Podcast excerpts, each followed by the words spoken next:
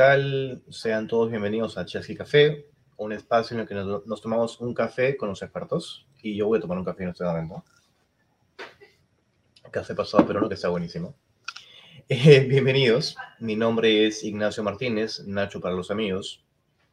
Y en vista de que nuestro podcast anterior sobre el chasqui tuvo mucho éxito y la gente me dijo, oye, qué buena voz que estés haciendo ese tipo de historias, de dónde viene el chasqui, un poco más de la historia de la empresa, se nos ocurrió eh, el hacer una sección dedicada a la historia de las startups. Entonces, doy por abierta la sección de historia de startups Chasqui. ¿Y por qué con Chasqui? Porque uno hay, nosotros tenemos que enseñar con el ejemplo y nosotros seremos los primeros. Em, entonces, empezaré contándoles un poco de, nosotros y cómo llegamos hasta donde estamos. Nosotros empezamos como una startup de logística inteligente, em, de última milla particularmente. Ahora crecimos mucho más y somos de punta a punta, pero empezamos como logística de última milla en Perú, en la ciudad de Arequipa. Y luego fuimos hacia Argentina, hacia México, hacia Chile, Colombia y estamos a puertas de entrar en el mercado ecuatoriano. De repente hay otro mercado más que abriremos pronto, pero los dejo como sorpresa. Eh, ¿Dónde empezar a, a, crear una startup? De repente alguno de nuestros, de nuestra teleaudiencia, de nuestros televidentes, tengan alguna idea buena, este, tengan mucho, mucho ímpetu, muchas ganas de crear una nueva empresa y pues quieran poner su, su, negocio, su startup, su emprendimiento y quieran comenzar a generar negocio. Pero muchas veces nos preguntan, oye, ¿cómo hago? ¿Dónde empiezo?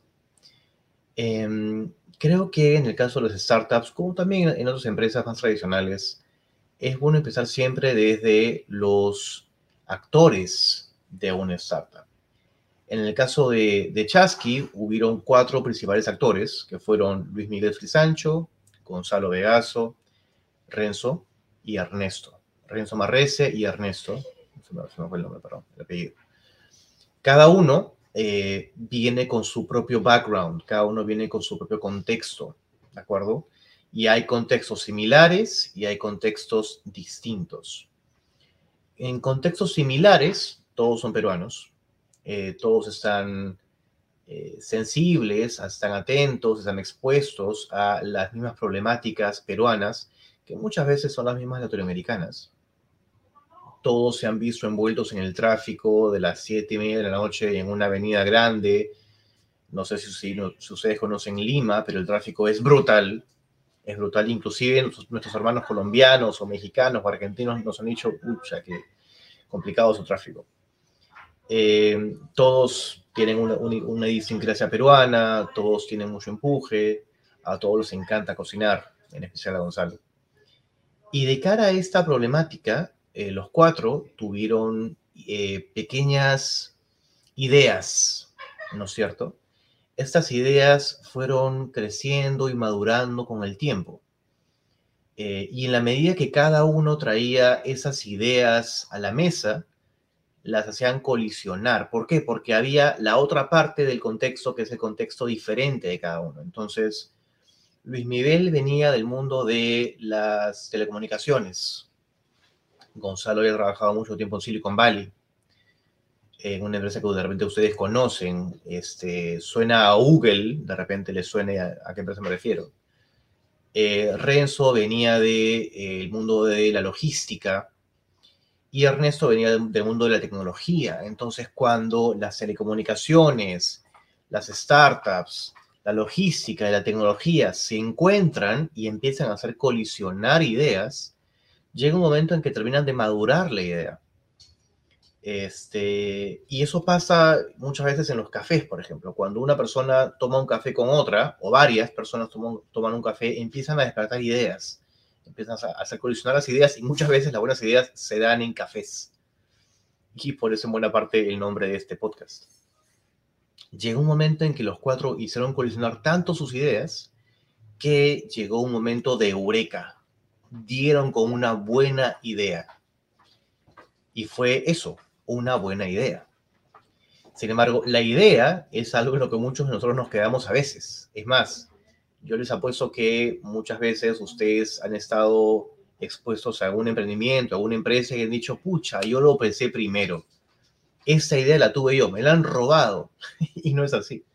Muchos de nosotros tenemos buenas ideas, pero no tenemos pues el tiempo, las ganas, el ímpetu, en fin, de poder implementarla. Las ideas son de quienes las implementan, las hacen realidad.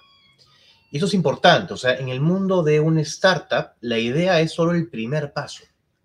¿De acuerdo? Cuando termines de cerrar la idea, has solamente cerrado el primer stage, la primera fase del modelo emergente a una startup.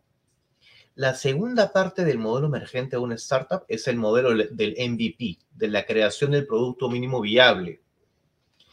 ¿Y qué necesitas en esta creación del producto mínimo viable? Necesitas comenzar a tener algo de inversión para poder crearlo.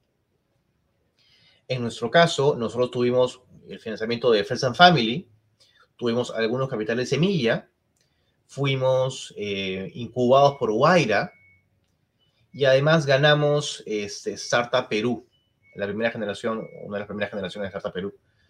Entonces recibimos cierto fondeo que nos ayudó a crear un equipo tecnológico y que en su momento empezó en, en, Arequipa a través de Ernesto y comenzó a crear las primeras líneas de código.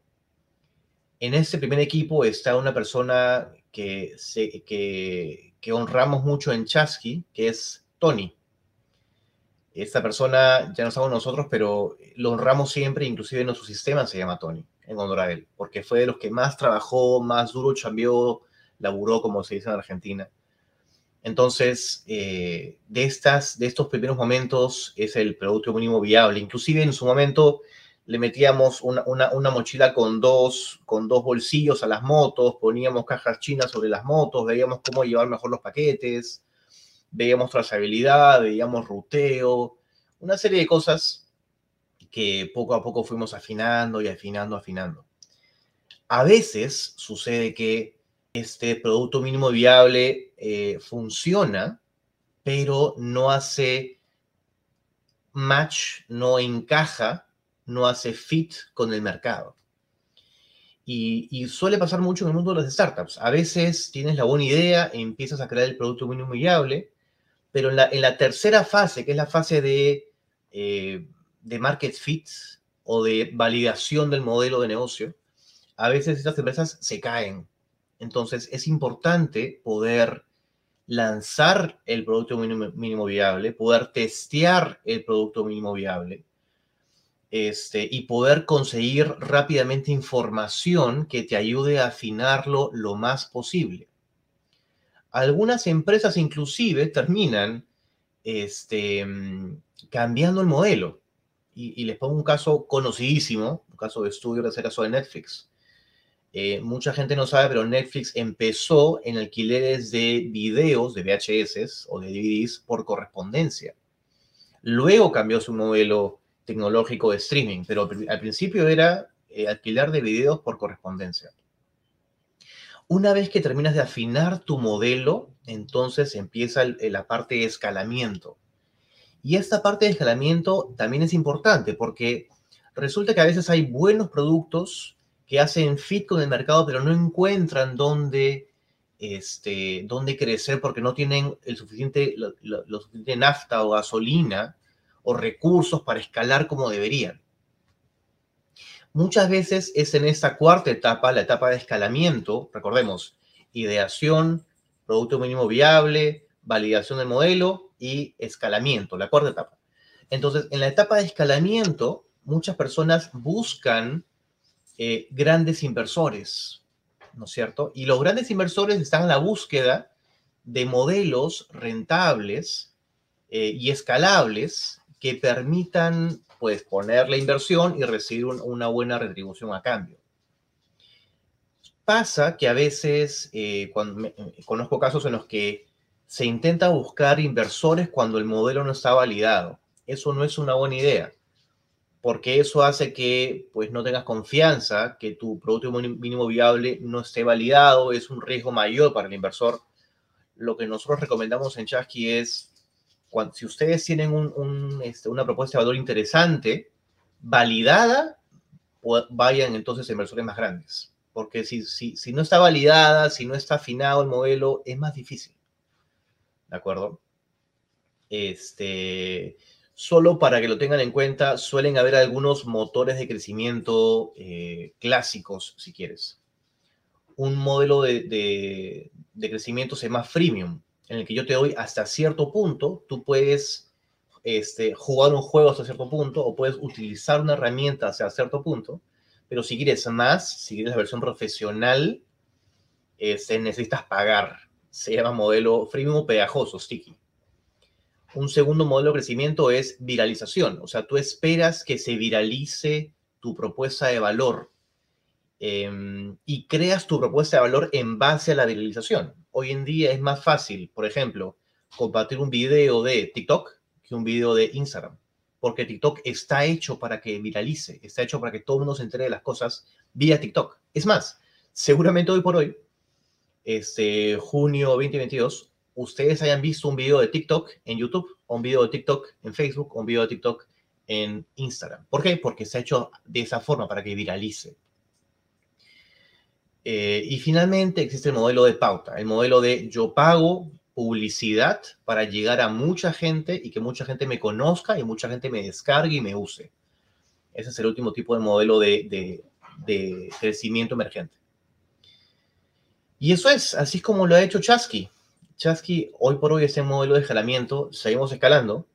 Una vez que llegamos a, a, un, lo que se llama en inglés, un sweet spot operativo, una vez que tenemos la fórmula recontra afinada, lo que nos corresponde es escalar y, en eso estamos. Estamos escalando y, seguimos optimizándonos, seguimos eficientándonos y esperamos que no solamente en el Perú, sino además en otros países se pueda. Como enseñanza final, eh, y en especial ahora sí me pongo, me pongo este, cariñoso, eh, me pongo cariñoso además con el logo antiguo de Chasqui, este es el logo antiguo de Chasqui, le digo a mis hermanos peruanos, podemos, podemos, creamos que podamos, que podemos y hagámoslo realidad. Resulta que en Perú todavía no hay unicornios y, esperamos ser uno de ellos o ver uno, un hermano unicornio próximamente. Nada, gracias por acompañarnos en este espacio transparente, en este espacio bonito de conversación. Idealmente nos dejen algún comentario abajo, alguna sugerencia.